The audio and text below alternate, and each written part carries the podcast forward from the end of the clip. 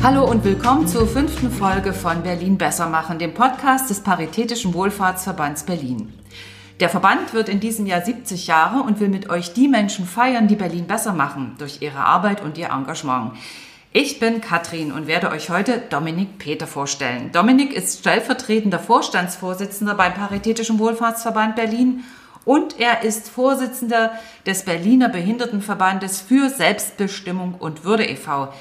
Vielen Dank, Dominik, dass du heute Zeit für ein Gespräch gefunden hast. Gerne doch. Und wenn wir ein bisschen dumpf klingen, kann man das auch erklären, weil wir sind ja mitten noch in der Pandemie und damit wir uns schützen, haben wir beide uns eine Maske aufgesetzt, einen Mund-Nasenschutz und deswegen klingen vielleicht unsere Stimmen etwas gedämpft. Also das zur Erklärung.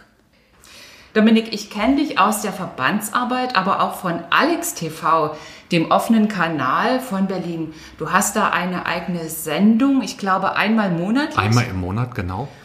Die heißt, du hast das Wort und ist eine, wie du sagst, inklusive Polit-Talkshow. Was kann ich darunter verstehen? Was ist das und was macht ihr da? Mhm. Ähm, inklusiv heißt, wir laden sowohl behinderte Menschen als auch nicht behinderte Menschen ein. Wir ähm, versuchen, ähm, Behindertenthemen, behindertenpolitische Themen auch mit allen Menschen zu diskutieren, also auch mit behinderten und nicht behinderten Menschen. Und das meinen wir mit inklusiv. Warum machst du das? Also die auf die Bühne holen und mit denen da sprechen. Warum ist das so wichtig für dich? Jeden Kanal zu nutzen, um über behindertenpolitische Themen zu sprechen, ist so mein Anliegen. Also deswegen bin ich zum Beispiel gerne bei der Berliner Behindertenzeitung. Deswegen nehme ich jeden Radiotermin wahr, jeden Fernsehtermin, jeden, jeden, jeden, jeden Termin, um diese Themen zu platzieren. Und eine eigene Fernsehsendung, die einmal im Monat kommt, ist natürlich genial.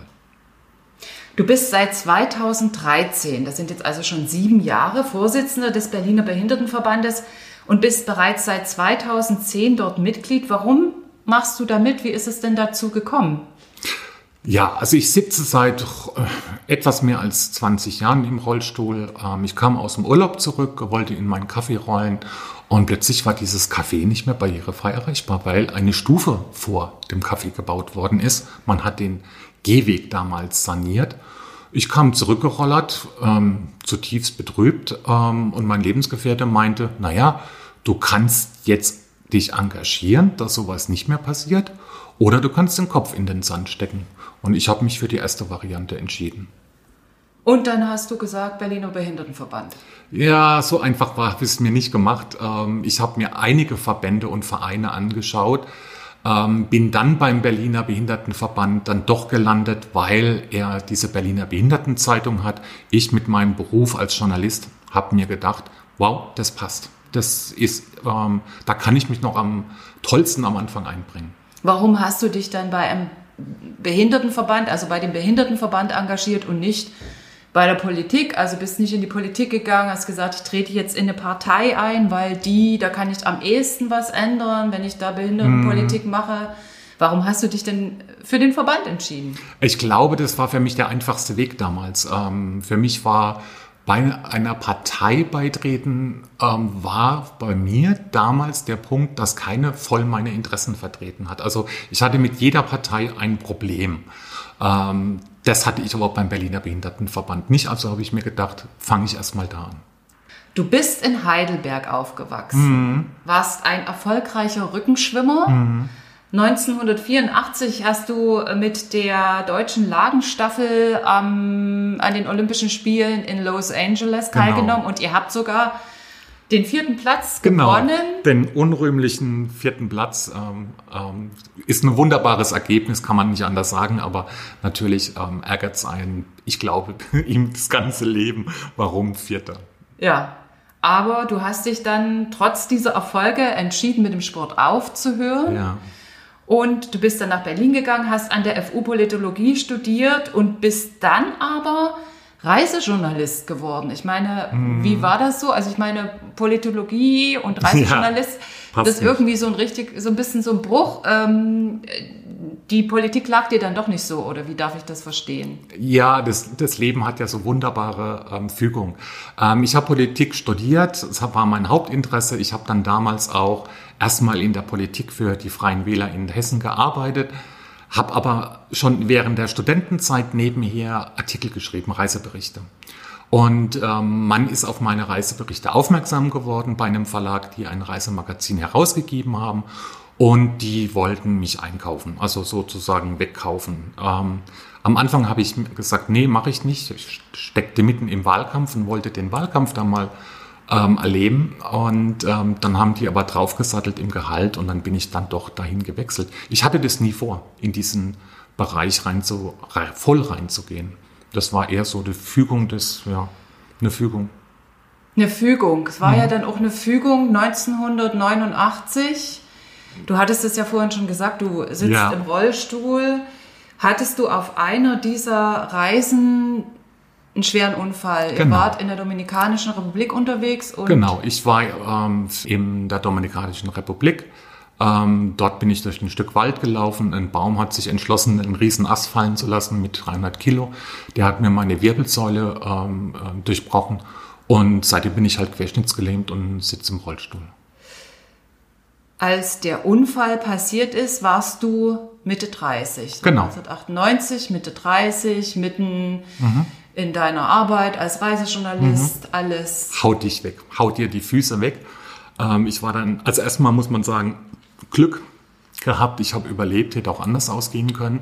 Ähm, ich habe dann tolle Ärzte hier in Berlin im UKB gehabt, Unfallkrankenhaus. Ähm, habe aber drei Jahre Auszeit genommen vom Berufsleben und bin dann so man würde heute sagen, das Hamburger Modell so stundenweise wieder eingestiegen.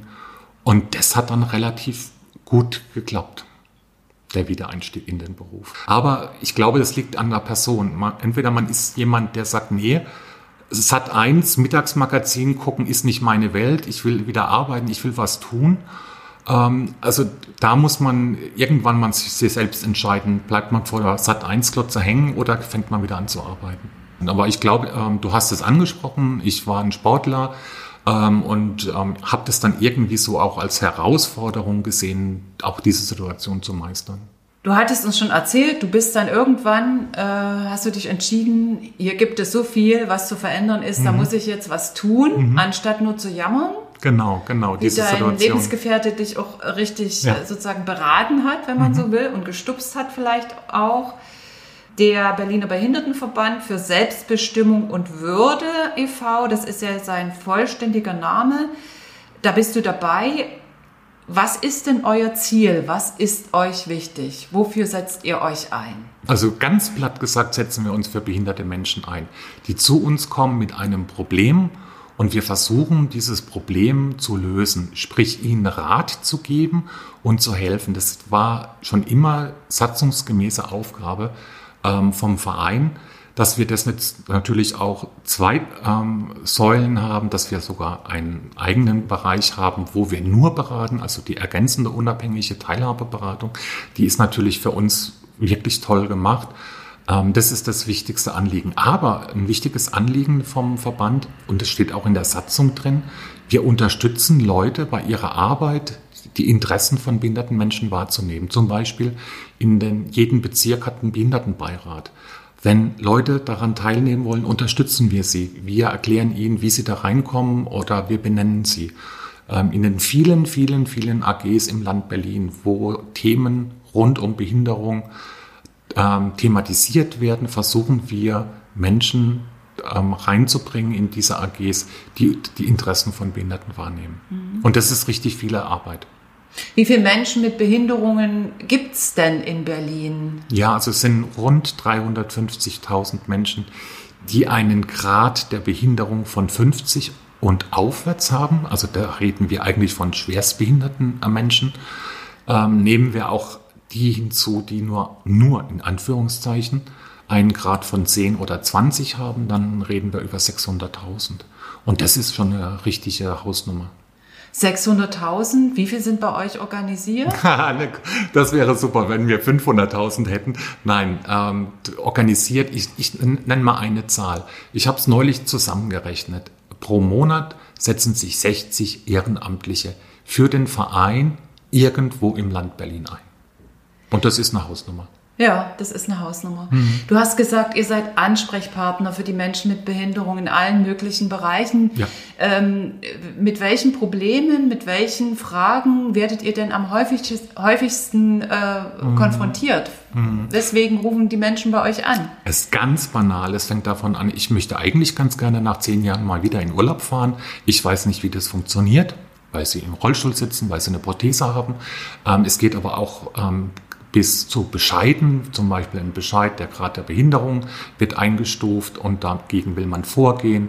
Äh, man braucht einen neuen Rollstuhl von der Kasse, die Kasse lehnt ihn ab. Ähm, also alles, was heutzutage aufpoppen kann, poppt auch beim Berliner Behindertenverband auf. Und wir stellen eigentlich fest, dass die Zeiten härter werden. Es werden sehr viel mehr ähm, Leistungen, die beantragt werden, abgelehnt teilweise zu Unrecht und das macht die viele Arbeit von unseren ehrenamtlichen, aber auch hauptamtlichen Beratern aus, den Leuten zu ihrem Recht zu verhelfen. Mhm. Das ist ja auch eine relativ erfüllende Aufgabe, würde ich sagen. Oder wie ist das für dich? Oder ist es auch manchmal deprimierend, wo du sagst, Mensch, da genau. ändert sich doch irgendwie doch doch nicht so richtig schnell was, wie ich mir das vorgestellt habe. Es sind sowohl als auch, es ist beides dabei. Ich nenne ein Beispiel. Wir hatten im Sommer einen Bus, ähm, das war vor drei oder vier Jahren, raus zu einem Badesee, wo es ein Strandbad gibt mit einem Lifter. Und im Bus saß eine 80-jährige Dame, die mitgefahren ist und haben gesagt, und gehen wir nachher zusammen schwimmen? So salopp mit so einer Berliner Schnauze sagte ich das. Und dann sagte sie, nein, ich gucke mir das nur an. Sie hat es gesehen, wie toll das ist und vor allem, wie toll die Sanitäter dort sind und ist schwimmen gegangen. Und ich saß dann auf der Rückfahrt neben ihr und sie nahm meine Hand, ich wohlgemerkt eine 80-jährige Dame, und sagte zu mir, das war seit Jahrzehnten der schönste Tag. Da geht einem das Herz auf. Ähm, das gibt einen Antrieb für viele, viele Jahre. Und dann gibt es Situationen, wo jemanden auf einen E-Rollstuhl angewiesen ist, der kaputt ist, wo die Reparatur abgelehnt wird und die Person kommt nicht mehr aus dem Haus raus, solange dieses Problem nicht gelöst ist. Und da geht einem dann schon wieder der Kamm hoch, wo man sagt, meine Güte, liebe Kasse, ähm, lasst doch bitte Verstand regnen. Gut, dass es euch gibt, kann man da sagen, als Berliner Behindertenverband. Hm. Euch gibt es jetzt schon 30 Jahre? Genau, 30, leider keine 70, sondern nur 30, aber da sind wir stolz drauf, ja. Was habt ihr erreicht in den 30 Jahren? Oh, ganz vielfältige Sachen. Es gab ganz spektakuläre Aktionen, wo sich jemand an einem Rathaus ähm, von einem Kran in den zweiten Stock hat heben lassen, damit er mit seiner Sachbearbeiter sprechen kann. Das führte dazu, dass die Rathäuser alle barrierefrei wurden, weil diese spektakuläre Aktion natürlich die Medien wunderbar berichteten. Ähm, wir haben jetzt gerade letztes Jahr eine Veranstaltung gehabt, da ging es um ähm, Steuerrecht. Da haben wir uns jetzt durchgesetzt, das Steuerrecht wird angepasst, sprich der Pauschbetrag wird geändert. Wir haben große ähm, Erfolge erreicht, aber die vielen kleinen, die machen es ja auch aus. Ich kann mich erinnern, ihr habt doch so eine Aktion gehabt, da äh, haben Autos auf dem Behindertenparkplatz geparkt und die habt ihr dann irgendwie abschleppen lassen. Ja, genau. Also da muss man jetzt endlich mal nach drei Jahren das ähm, lüften. Das war natürlich ähm, nicht Autos von irgendjemandem, sondern ich habe dafür mein Auto zur Verfügung gestellt. Wir haben da einen Videoclip gedreht, ähm, wie das wohl wäre, wenn man den dann einfach abschleppen lassen würde. Was wir nicht, ähm, wir hatten dazu einen ganz bekannten Sprayer engagiert, der das Auto dann zugesprayt hat mit ähm, dem Symbol des Rollifahrers. Und was wir nicht bedacht haben, ist, dass die Polizei eingreift, weil es hat jemand die Polizei angerufen. Ich habe den Polizisten dann erklärt, dass es mein Auto ist, dass das einfach nur für einen netten Videoclip ist. Und dann fragte mich doch glatt der Polizist, ob er im Videoclip mitmachen kann, weil er die Aktion toll findet. Und habe gesagt, ja, natürlich, können Sie machen. Geben Sie dem Auto einen Strafzettel auf wegen Falschparken. Eine tolle Aktion. Ich glaube, wir hatten, wir haben zweieinhalb Millionen Klicks ähm, gehabt. Ähm, wir wurden beschimpft, ähm, wir wurden aber auch gelobt. Ähm, aber zweieinhalb Millionen Klicks für so einen Videoclip, das ist natürlich schon Hammer. Du bist nach wie vor hauptberuflich Reisejournalist. Und Exakt. Der Vorsitz beim Berliner Behindertenverband, den übst du ehrenamtlich aus. Genau, den Vorsitzen mache ich ehrenamtlich. Bei der BBZ kriege ich eine Aufwandsentschädigung. Und Was ist die BBZ? Berliner Behindertenzeitung. Und ähm, alles andere ähm, ähm, mache ich ehrenamtlich. Ich frage deswegen auch nochmal wegen des Reisejournalisten. Du bist ja viel in der Welt unterwegs. Ja. Also du bereist sehr viele Länder. Wie steht denn da Berlin? Wie steht Deutschland im, ja, in, in Sachen Barrierefreiheit, in äh, Sachen Selbstbestimmung mhm. von Menschen mit Behinderung im Vergleich äh, zu anderen Ländern da? Unteres Mittelfeld ist wirklich erschreckend. Eine der wichtigsten Wirtschaftsnationen steht im unteren Mittelfeld.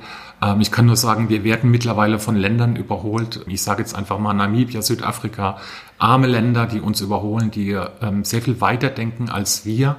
Ähm, wir müssen wirklich jetzt endlich mal aus den Pushen kommen. Wir müssen ähm, eins wirklich ändern. Wir müssen auch die Privatwirtschaft mit Barrierefreiheit konfrontieren. Nur die öffentliche Hand damit ähm, zu belasten, das bringt uns nicht weiter. Deswegen ist jetzt der ähm, Gesetzgeber gefordert und der sollte sich jetzt endlich mal Gedanken machen, wie wir die Privatwirtschaft damit einbinden.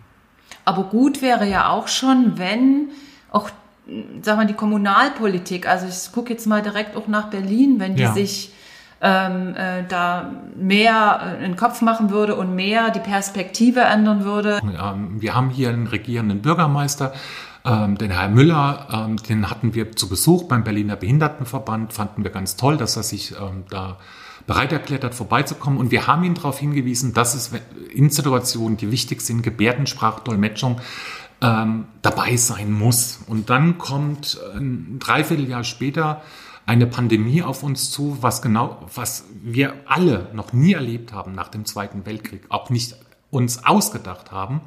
Und es ist genauso eine Situation, wo alle den Atem anhielten und nicht wussten, was passiert jetzt. Und dann tritt der oberste Chef vom Land vor die Kameras ohne Gebärdensprachdolmetschung und schließt damit eine wertvolle Gruppe von Menschen aus, die haben nicht erfahren, was der gute Mann gesagt hat. Und das war für mich ein absolutes No-Go.